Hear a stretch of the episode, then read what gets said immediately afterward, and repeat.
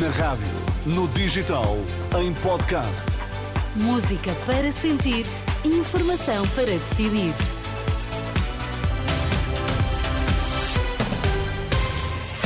Notícias na Renascença, para já os títulos em destaque. Diretor-Geral da Saúde diz que o pico de infecções respiratórias já terá passado, mas o número de casos continua a aumentar no Hospital Corri Cabral, em Lisboa. Chuva e vento forte já provocaram perto de 90 ocorrências, um pouco por todo o país. No Hospital Corri Cabral, o número de casos de infecções eh, respiratórias, sobretudo de gripe A, continua a aumentar. Este Hospital de Lisboa, que tem a maior capacidade do país em infecciologia, não está sobrelotado, mas na prática ainda não sentiu uma redução da procura. Ouvido pela Renascença, Fernando Maltese, o diretor de infecciologia, diz que os pacientes internados em estado mais grave são sobretudo pessoas que não foram vacinadas tenho assistido nestas últimas semanas a um aumento exponencial mantido do número de infecções respiratórias, sobretudo por gripe A. Temos também alguns casos de infecção respiratória por Covid-19, mas não em número suficiente ou equiparável ao número de infecções por vírus de influenza A. E em alguns casos com alguma gravidade e maioritariamente os casos que temos assistido são indivíduos que não estão vacinados. Faixas etárias acima dos 70 anos, portanto, que deveriam estar vacinados e que não estão vacinados. Ouvido pela jornalista Anabela Góes, o diretor de Infecciologia do Hospital Corri Cabral, adianta ainda que tem também recebido doentes na faixa etária dos 45 anos, mas não tem tido casos de mortalidade.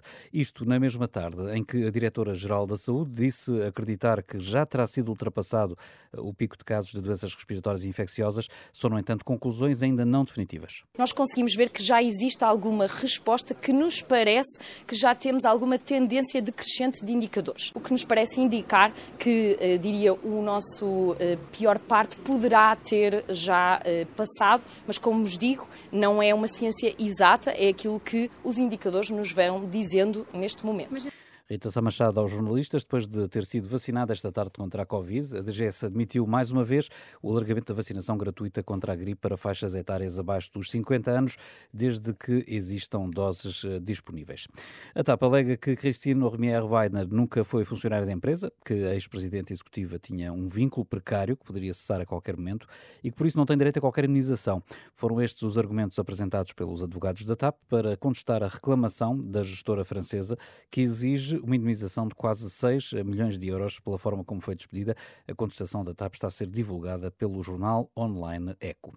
O vento e a chuva forte já provocaram desde as duas da tarde perto de 90 ocorrências, a maioria quedas de árvores e estruturas, segundo a Proteção Civil. Esta hora todos os distritos do país estão sob aviso amarelo da meteorologia devido à previsão de chuva e vento forte.